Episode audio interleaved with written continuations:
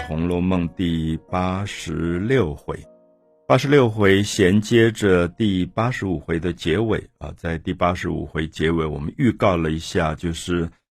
薛宝钗的哥哥薛蟠啊，这个人就是小说出来一直是不学无术的一个人。那我觉得薛蟠很不容易写啊，因为他是一个有一点被大家一眼看到就认为是负面的角色，就是坏人。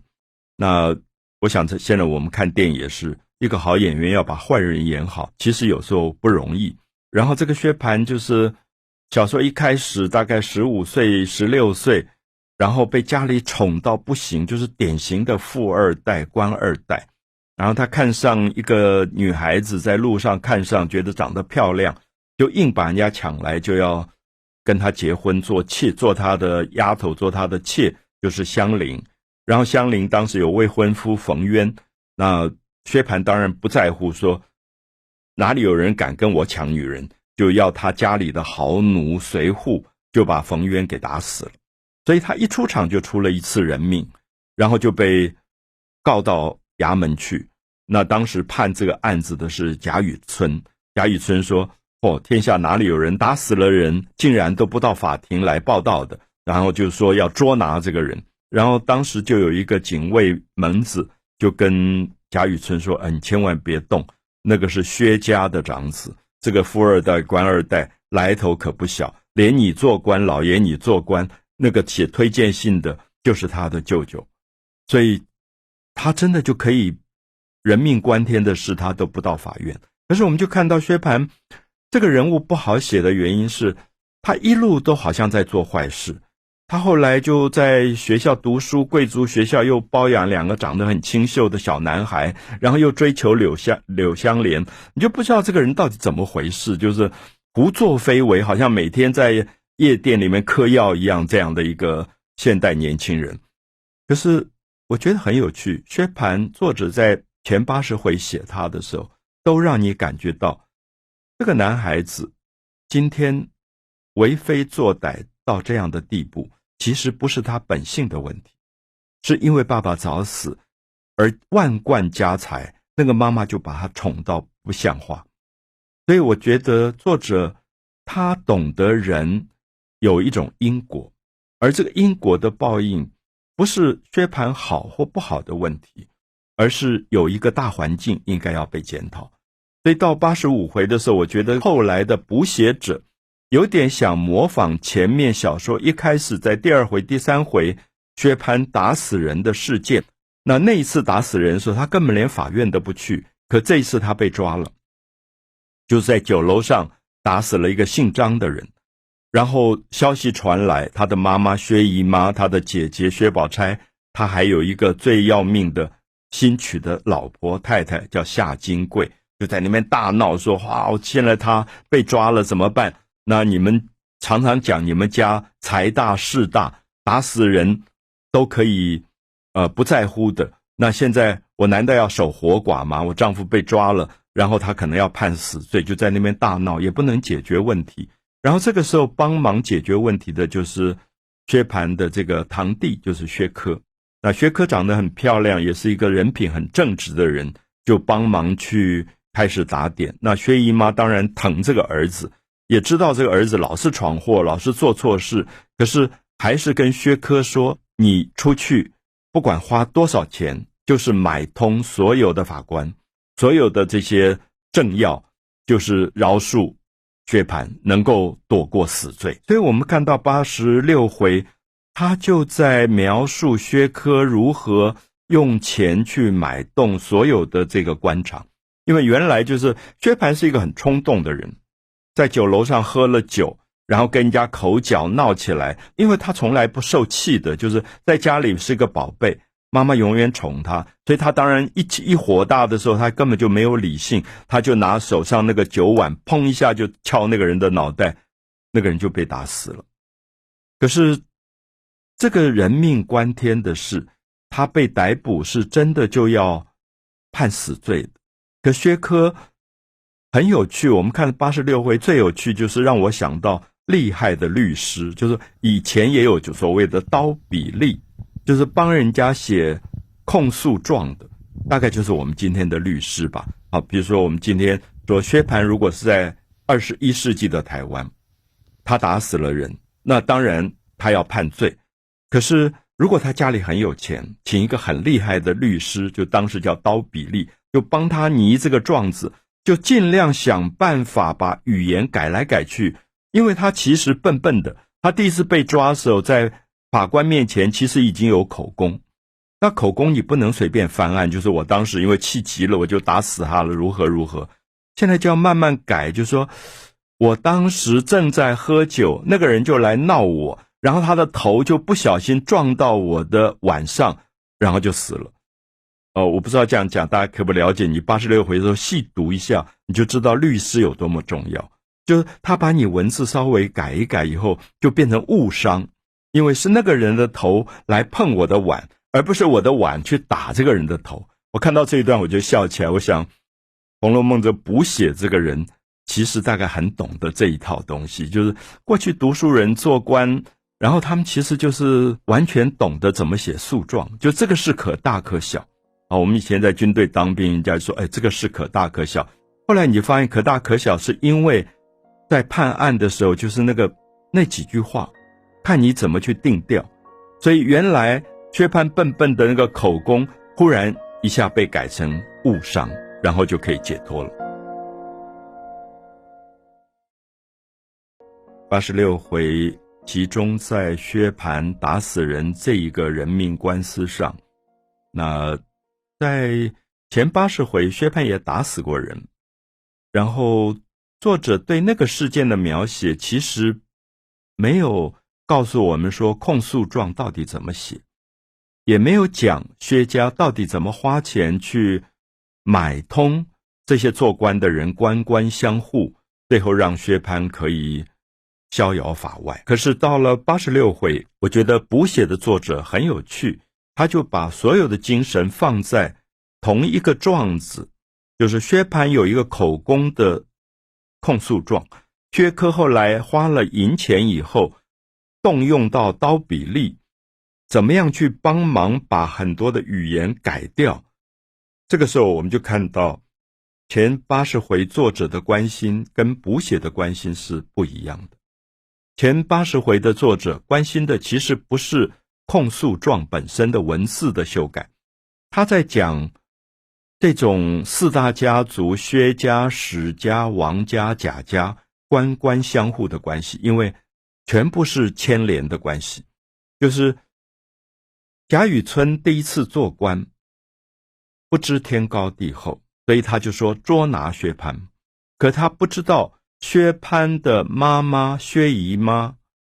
跟贾宝玉的妈妈王夫人是姐妹，他们都姓王，都来自于王子腾家族，他们也就是王熙凤的姑妈。而同时，我们就会发现贾家也牵连在当中，所以他其实在讲。四大家族这种官场里面，这种牵连不断的一种婚姻关系。可是到八十六回的时候，补写的作者他可能很懂得在官场里如何把文字稍微修饰改一改，就可以把一个死罪变成不是死罪。所以我其实看到八十六回的时候，心里面有一种奇怪的害怕。啊，这个害怕是说，过去有所谓的刀比例，就他那一支笔像刀子一样，它可以断定生死。所以古代这些人，你拜托到他，给他钱，他真的可以把你的状子改了以后，死罪就逃掉了。可是今天何尝不是如此？就是我们讲的律师，所以你常觉得社会的正义如何被操控？那当然，我们相信我们的学法律的领域一定有非常正义的律师。我们在国际上也常常看有所谓的人权律师，不要一毛钱替一些不公正的判案打官司啊。我们在国际上常常看到这种让你非常尊敬的律师。可是有时候你会觉得很奇怪，就在我们的社会，尤其这几年，当律师从政这么多的时候，你会感觉律师。到底扮演什么角色？因为他懂法律，就是古代的刀比利，他在一个大学读法律，然后很快考到了律师，他职业了。他职业的时候，我们看到说，好，有人说我要给你钱，你来帮我辩护。好，比如说在法官面前都有原告跟被告，那这个律师如果是原告付他钱，他当然要为原告辩护，然后极力收集资料攻击这个被告。可是我们换一句话来讲，同一个律师如果付他钱的是被告。他是不是极力的收集资料，帮被告说好话，然后极力收集资料去攻击原告？这个时候，你就会发现，律师在钱的面前是不是没有立场？好，所以我想很多人也讨论到，如果这样的个性以及这样的一种职业习性引导到政治，会不会变成我们的社会里面政治上也变成极其对立而没有一个公正的？两边去包容的东西，好，所以我想，当然我自己有一个理想，我觉得在欧洲，我常常看到所谓人权律师，他们是不拿钱的，他们常常对于国际上的诉讼啊，比如说，我想法国有非常有名的德海菲斯事件、杜勒福斯事件，这个事件是发生在十九世纪的，那当时他被判叛国罪，可是。有名的作家左拉，他就认为他罪证不足，他被判罪是因为他是犹太人，因为当时法国有一个反犹太主义的思想，所以左拉就帮他写了很有名的控诉状，叫《Ragus》，我控诉，那是大概法国的法律史上非常有名的一个事件，然后为他辩护。那这种事件，我当然希望说，在我们社会走向民主的时候，应该要越来越多。啊，否则的话，你会看到很多小老百姓，呃，花不起钱请律师，可能就被压在一个看不到的角落，受到各种的委屈跟冤屈。所以八十六回里面讲到薛科如何去买动刀比利改诉状，其实看得我毛骨悚然啊，就是说，恐怕是这个华人社会一个蛮重要的传统，而这个传统如果不去修正，恐怕也是。走向现代化一个非常大的阻碍。《红楼梦》第八十六回的最后一段，我们看到，因为薛蟠，呃，打死了人，呃，出了人命的官司，那薛家想办法动用钱买通了刀比利去改诉状。那当然，你要改诉状，你还要买通县官，因为最后。判案的还是这个县官，就有一点像我们今天要花很大的钱去请一个好律师，帮你把这个状子避重就轻的讲你都是对的、有理的，对方都是错的。可是到最后还是要看法官怎么判，所以那个钱就不止花在律师身上，恐怕也要花在法官身上。所以第八十六回的回目说：“受私贿，接受私人的贿赂，老官翻案赌。”啊，这个做官做久了，他非常懂得这个公文怎么改，啊，怎么去修改它。其实透露出当时大概官场上这种事情其实层出不穷。那当然，薛姨妈、薛宝钗、夏金桂这些家人，做妈妈的、做姐妹妹的、呃，做太太的，大家心里面就很着急。那么也找人测字啊、算命啊、卜卦，就薛蟠到底今年的流年是怎么回事？怎么会碰到这样的事？那当时他们也觉得，呃，前一阵子嫁到皇宫去的贾元春这个元妃生病了，那也觉得哎，好像应该来算一算，因为贾元春这个女孩嫁到皇宫，我们一再强调说关系重大，因为贾府甚至。跟贾府做亲戚的薛家、王家、史家这四大家族，都因为有一个这样的女孩在皇帝身边讲话有分量，他们做官做得很稳。所以，其实我们知道这是《红楼梦》